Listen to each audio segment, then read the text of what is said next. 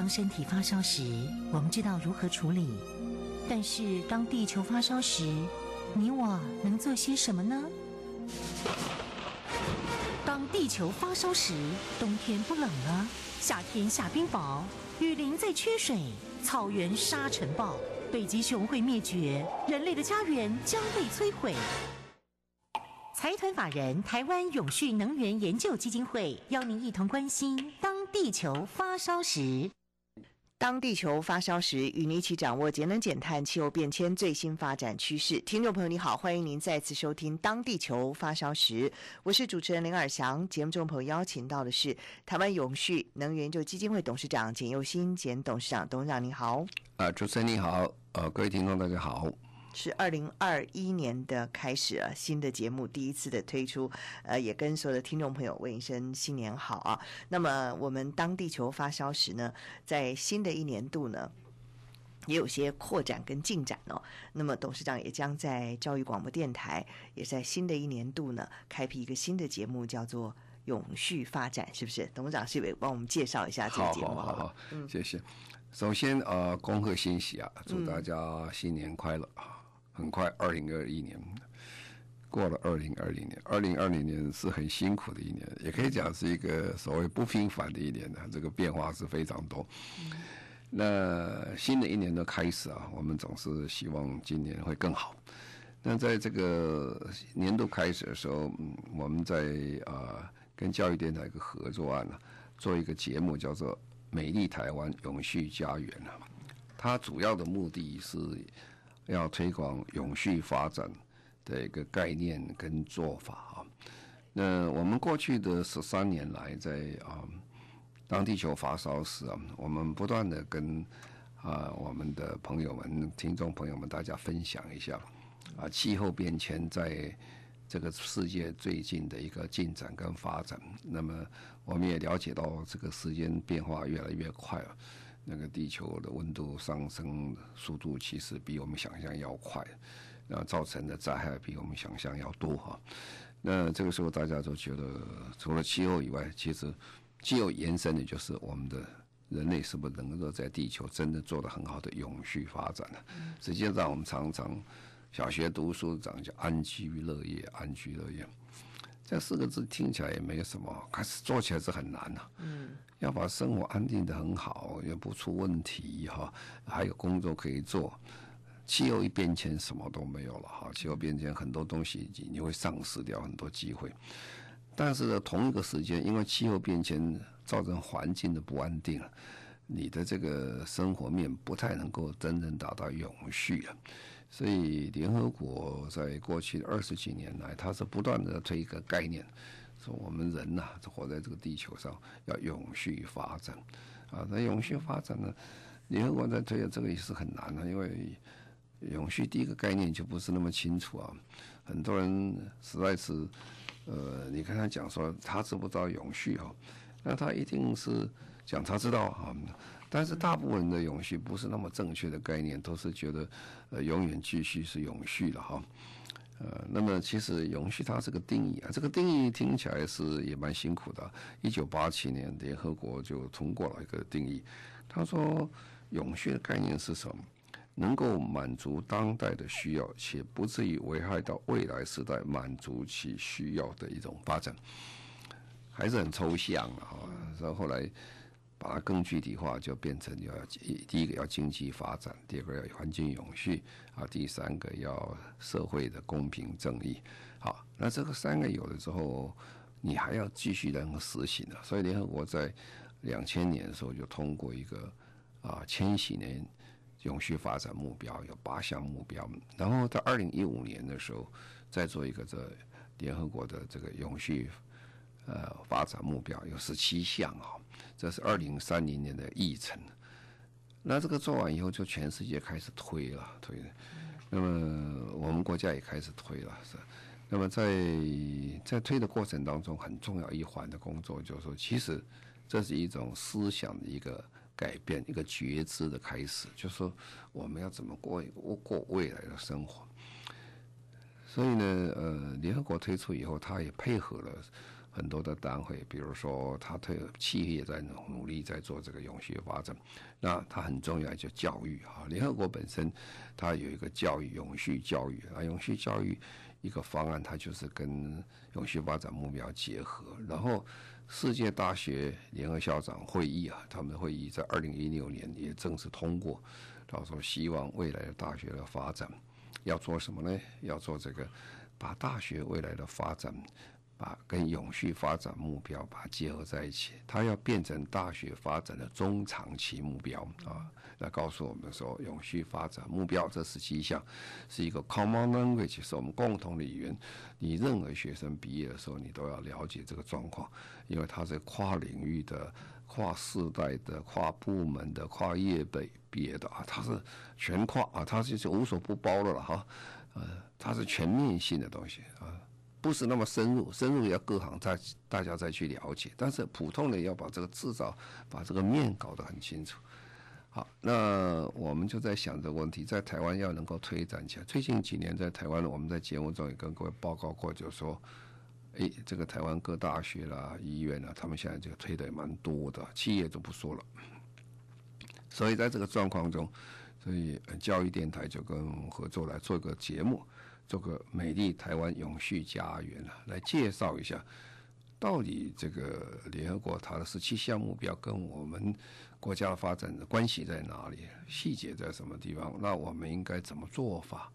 啊，那这个节目呃，跟我们这个当地球发烧时是有点相像，因为它是大概一个每个礼拜的周末，大概是周末，就是礼拜六的十一点钟开始，在这个。教育电台了，另外他还有在他网络上可以大家可以听到的播出哈。那时间刚巧了，就是在我们现在这个节目之后啊，我们的节目大概十点四十五分左右会结束了。那再等十五分钟以后，那十一点零五分的时候。在教育电台呢，教育电台在基隆、在台北、桃园、新竹、宜兰、基本、马祖都有哈。那大概如果有兴趣的朋友可以听听，大概知道说，从这个整个呃永续发展面来看，我们的国家、我们世界要怎么走法，为大家跟大家分享一下世界的趋势跟我们国家进展状况。这大概是我们这个新年度二零。二一年开始一个新的一个开始就是，嗯，所以当地球发烧时听了还不过瘾的时候，其实可以继续来听美丽台湾永续家园哈，欢迎大家来听。好，那么今天我们在节目当中呢，要谈到的另外一个主题，也是台湾永续能源研究基金会呢所举办的一项活动啊，这是国际绿色的智慧交通论坛。那么这今年的论坛的主题呢是推动五 G 智慧科技产业的新经济啊，这。这个议题呢，其实是很受到大家的关注的。是不是也请董事长在节目当中，我们介绍一下这个论坛？嗯，好，我们每一年呢都会办一个这个呃国际绿色智慧交通论坛啊，今年是第七届哈。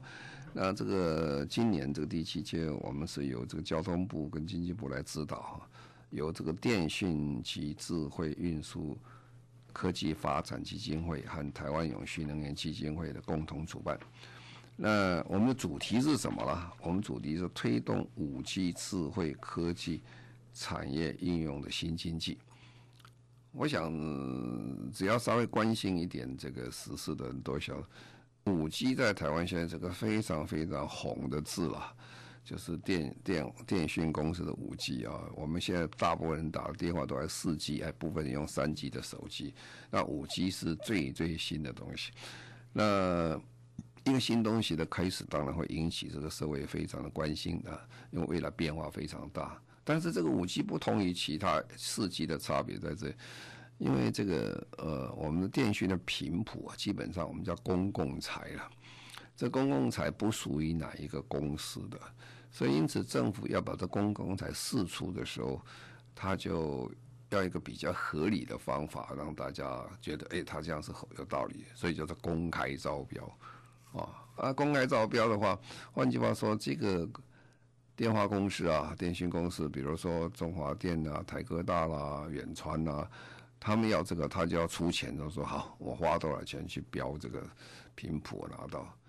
哇！结果没有想到这次标的钱，我们标的钱是全世界讲起来是最贵的，非常高的价钱，上千亿的钱我们标到这个值，所以报纸每天都要登这个事情，因为这是很大的一个支出啊。当然支出以后，你希望能够发展这个生意，当然要要赚回这个钱嘛。所以未来这是很大一个产业在这里面。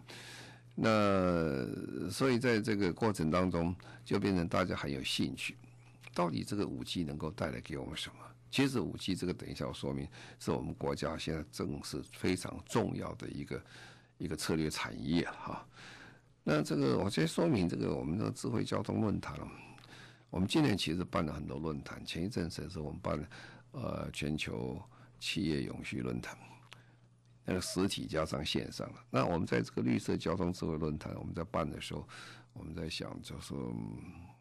因为很辛苦，这国际会议啊，你总是要找外国人来叫做国际会议，可是很难来啊，因为这个人是在国外啊。现在我们基本上航空公司能飞的就不多了哈，但是现在专家们都不敢出国了，因为出国到台湾要停两个礼拜，然后回去再关两个礼拜，那一个月就没有了。这一一年嘛，就是去去掉一个整个月，这个压压力太大，所以。我们就用网络了，所以我们这次就试试看，试试看用网络来做。哎，其实用网络的效果还不错哈。我把这几个数字跟各位报一下，你大概可以讲。因为 我们的有主题嘛，就我们就请了啊十位专家来做演讲。那专家演讲之后呢，我们再做一次最后的啊这个直播的现场来讨论啊，找四位专家了。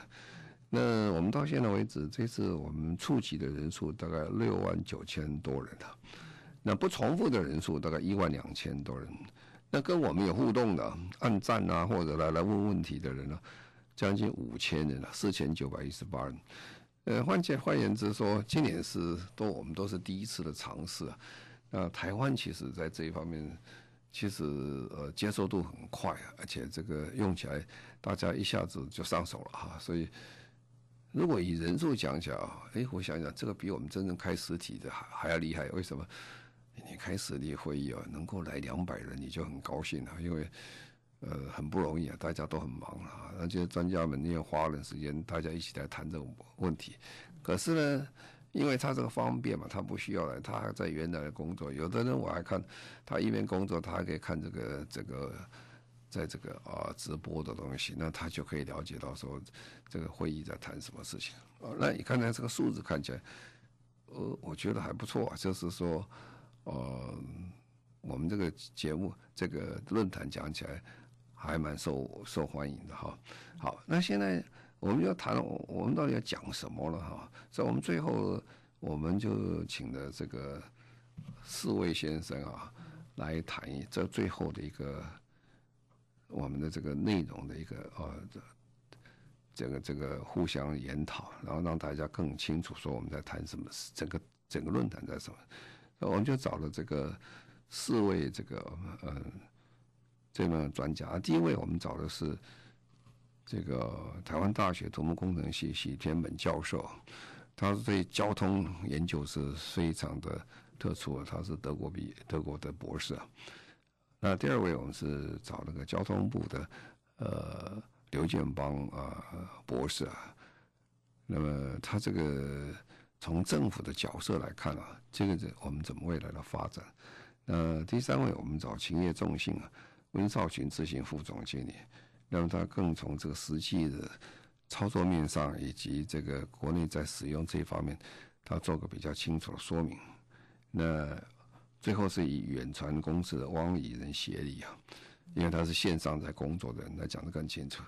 那我当时主持这个直播节目了，这也是我第一次来做这个直播的这个主持人啊，也蛮有意思的哈。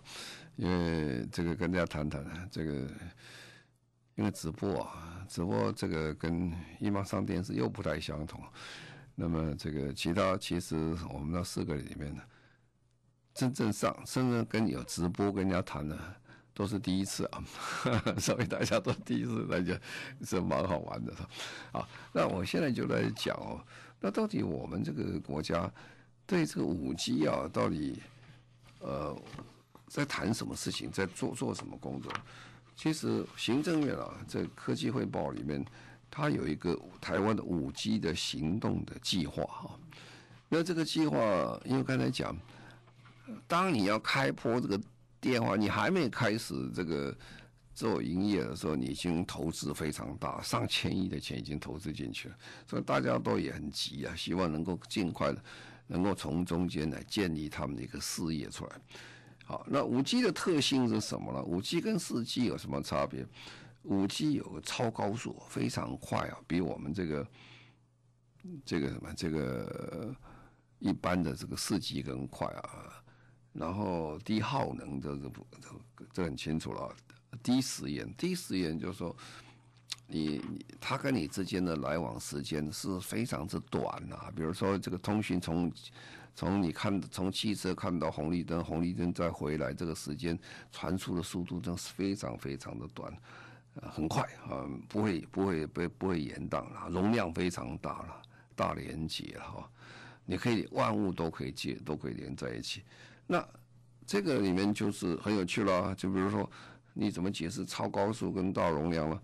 呃，比如说以前你看一个电影啊，你手机常常我们在看手机的时候。要看电影或者做游戏的时候，有点哎呀，这个怎么也有点延迟了一下，你心里不太愉快，然后突然停掉了是吧？那不会啊，他这个你要把整个电影 download 下来，以前呢可能要分钟为计算，现在是用秒秒来计算，很快就全部下来了，这很方便。但你要联系多的时候，你可以联系，你可以万物皆联，你你不是只连连甲方跟乙方，你跟丙方、丁方通通可以连了，而且时间很快，哦，所以这个。五 G 讲起来是很棒的一个一个科技哈，当然它有它的先天上一些困难，它的基地台要做的非常多了，这么多，所以现在大家都谈五 G 的时候，我顺便讲一下，有人在谈六 G 了哈，六 G 哦，那个这变化真快哈，那个六 G 是干嘛呢？因为刚才讲的基地台要非常多了，因为它才才能够串联了，基地台多，建造基地台就很困难。现在基地台都不是科技上的困难，现在基地台其实是一个社会面的问题。很多民众不喜欢把基地台放在他家的边上，啊，在他顶楼上放。当然开始的时候大家没清楚搞清楚，他觉得哎，放在顶楼上，我每个月可以收点月租也蛮好的啊，增加我们这个大楼的福利。后来大家说不行啊，这个五 G 加起来，有人就讲这个东西，这个 radiation 啊，这个这个就会出很多问题出来。啊，电磁波等等啊，所以就变成现在在台湾做这个五 G 电台非常的困难啊，非常困难，所以不太容易执行。所以你要这样推展下去也不是很容易，所以现在才会产生六 G 的问题。六 G 就干脆叫低轨道的人造卫星啊，就放在这个低轨道跑，所以你你的消息就往往人造卫星上去，再转到下一个人造卫星，可以把它连接在一起啊。那人造卫星不是会跑吗？人造卫星跑，你这个你这放上去，它就跑掉是吧？它人造卫星跑跑过去的时候，它会传给下一颗人造卫星，所以一条轨道上有非常多人造卫星。所以他们现在谈人造卫星、谈六 G 的时候，数量是谈以万为计啊。各位想，这是很恐怖啊！以前有一颗人造卫星就很厉害了，现在上万人造卫星。所以为什么现在这个人造卫星的这个发射变成一门生意啊？它为什么会变成生意呢？因为你现在不是说一个人造卫星上，以前一个人造卫星上去，哇，全世界就很关注说，呃，苏联放了个人造卫星的斯普尼克啊，啊，美国又放一只人造卫星上猴子上去，哇，这已经不得了事情。现在不是啊，就是上去你等于在那播种一样，人家都一呃这一个轨道上一大堆人造卫星，一颗一颗转啊，好，为什么呢？他把人造卫星连在一起，变成一人造卫星变成活动电线杆一样。它会把这电波往下一颗人造卫星，往下一颗人造卫星传。这样的话，你上下来往很快，你就不会不会 miss 掉啊。所以五 G 之后就是六 G 啊，真正决战点可能是在六 G 的，因为六 G 它真的可以照全世界大部分的面都可以照到，尤其对复原大的国家哈，面积大的国家，它比较容易做到。我们小啊，台湾小，你就可以做做这个呃。这个基地台可以做，但是如果你那么大的国家，你的基地台要做那么多，没有没有那么国家有那么多经费啊，所以五 G 六 G 是未来全世界呃蛮有趣的，可以可以观察的。这个世界是越变越快了，这个你用手机啊，这个是 iPhone 十、iPhone 十一、iPhone 十二下去，哇，这个是变得很快。但是这个五 G 跟六 G 是革命性的变化啊，四 G 跟五 G 也是革命性的变化，所以这个整个速度的变化其实超出我们一般在过去生活的想象之外，所以政府对这个五 G 的这个呃兴趣蛮高的啊，因为你一般做不好的话，国家的竞争力会会丧失，所以它有个台湾的五 G 行动的行政院的科技汇报里面一个很重要的个计划。它的总体目标做什么？你看，它总体目标主要问题不是电讯的问题，是应用的问题啊。你做什么用呢？好，它第一个就打造智慧医疗、智慧制造、智慧交通等五 G 应用的国际标杆场域。好，那我们再说医疗啦、制造啦等等啊，这个将来的想着医生运用起来的话，对他很。很多的帮忙了，我我们先说一点点医疗就好了。我们都晓得这个台湾的医疗是全世界是非常有名的，我们做的非常好。但是好是好啊，都市里面很好啊，比较偏僻的地方就是没有那么好了，因为医生不会跑到那么远去的呀。那么这个也没有那么多资源到，那怎么样去支援那些偏乡的医疗的时候，一有五 G 以后，你就变得非常的方便了。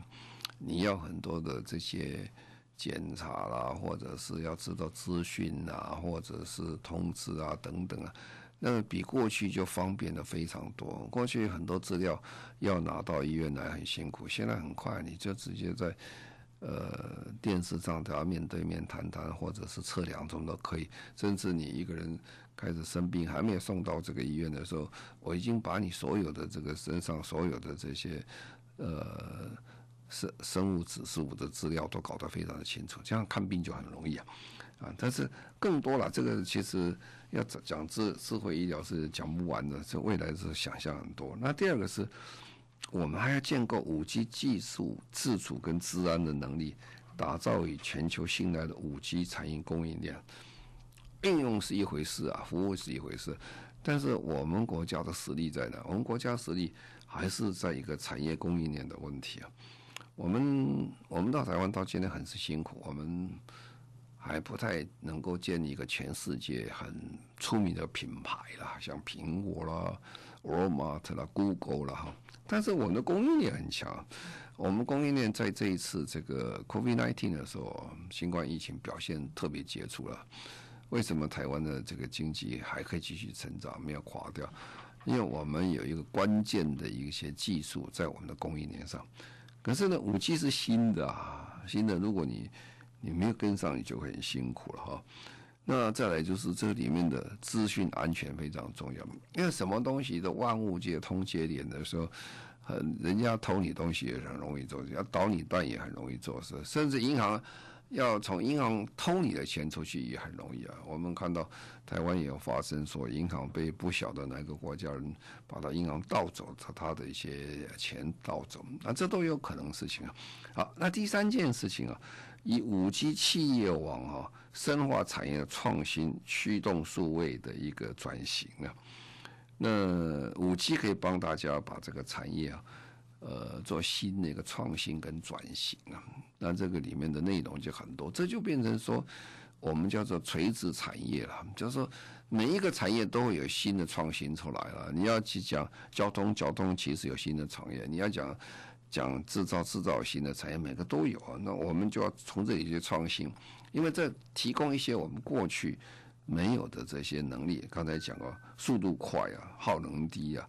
低时低时延、大容量啊、大连接，这都过去没有的哈。那这样最后呢，我们可以实现随手可得五 G 的智慧好生活。呃，刚才讲了很重要，就是说，因为有五 G 的关系，你可以把城乡的差距把它减减少很多，就不像以前了，城乡差距那么多。你住在乡下的时候，你需要东西都可以得到。这次新冠疫情的时候，全世界人都就发现一件事情，就是说，特别是欧美国家，因为办公室不能去了，办公室关了，办公室关了以后，他就他只好在家里上班了。他就发现说，我在家里一样可以上班，所以城乡差距在这一方面就开始减少。那很多人呢？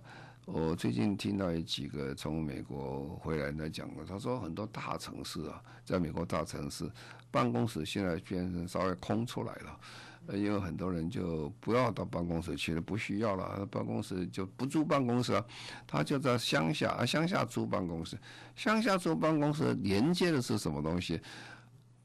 城市里面公寓的出租也减少，他干脆到乡下租房子，我现在也不要进城去了，看起来。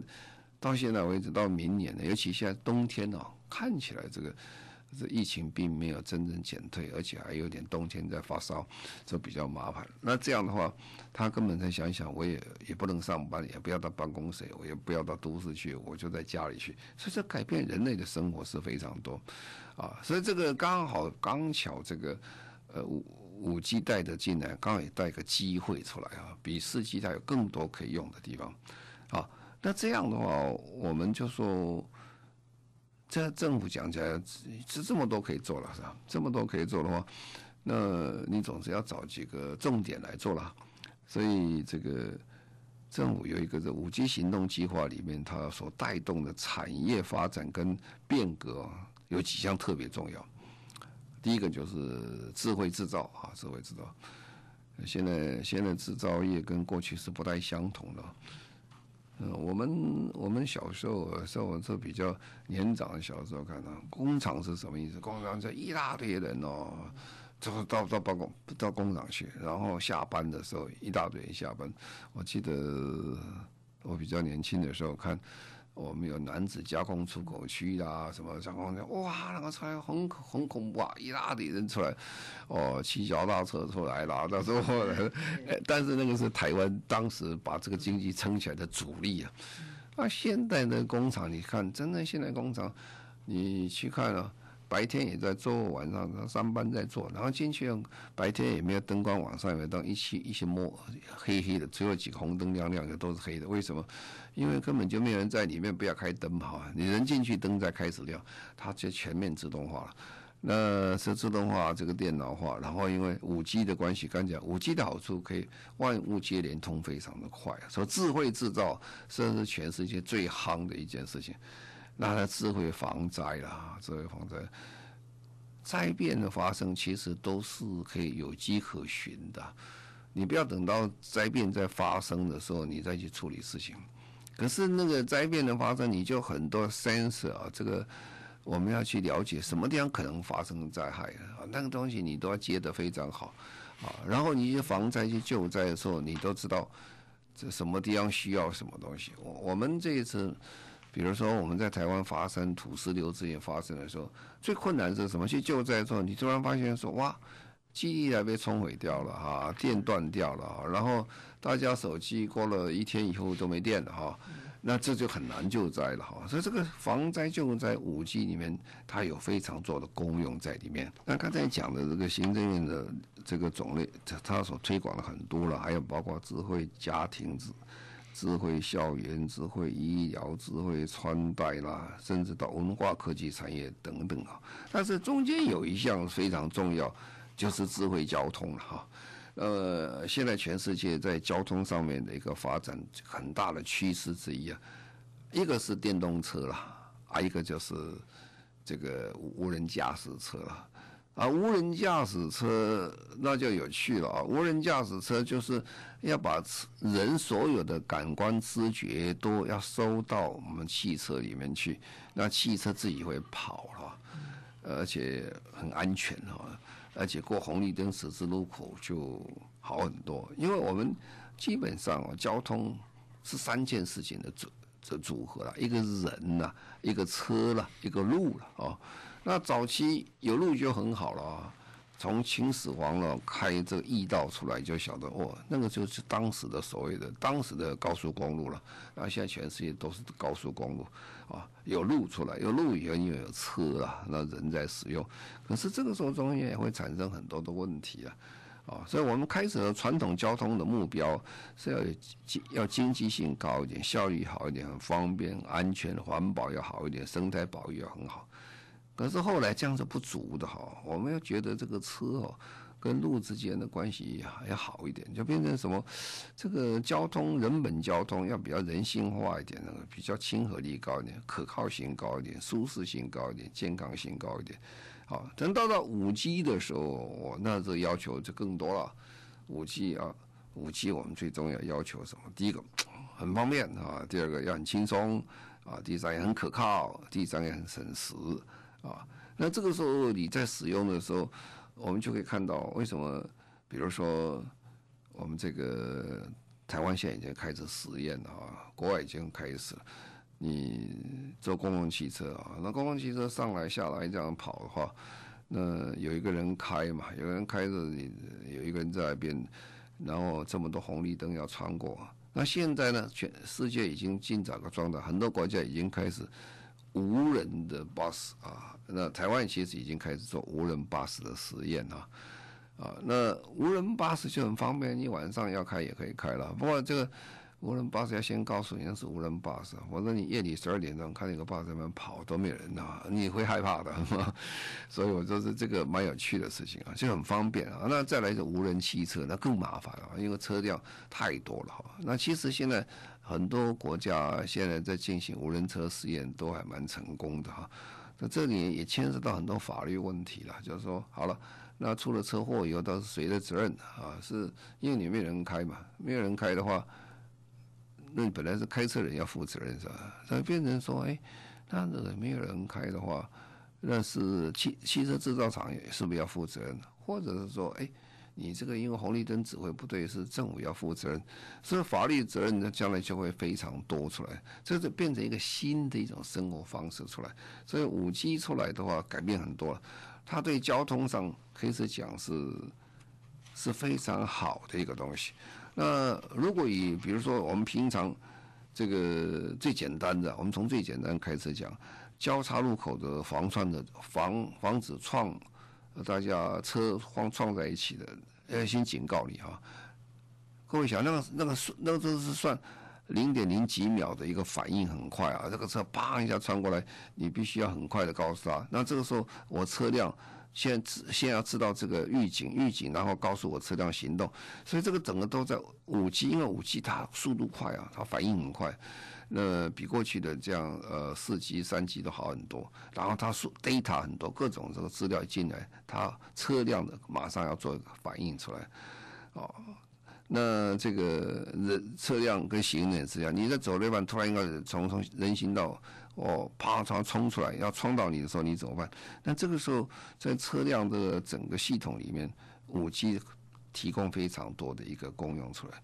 但是这个就产生另外一个大问题了。你先讲的很简单，你一个车子你是可以有这个做五 G 的一个一个讯号，可是讯号要从路上来，从路上来的啊，比如说红绿灯啊，或者是路边出来，这个时候又很辛苦，所以这个整个五 G 的基础建设变成非常的复杂，你才能做好一个很好的交通的一个新的设施出来。所以从这样来讲起来说，整个。五 G 说起来，它的对台湾讲起来是一个全新的产业出来。其实不是对台湾，对全世界都相同。那我现在讲的很浅显哈，其实这里面非常的深奥了。这东西是一个新的学问，也是一个新的产业的开始了。那我们希望推动这个，让台湾能够进入很好的一个新的时代。非常谢谢台湾永续能源研究基金会董事长简尤新简董事长，谢谢您。谢谢。也谢谢所有听众朋友您的收听，我们下个星期同一时间再会，拜拜。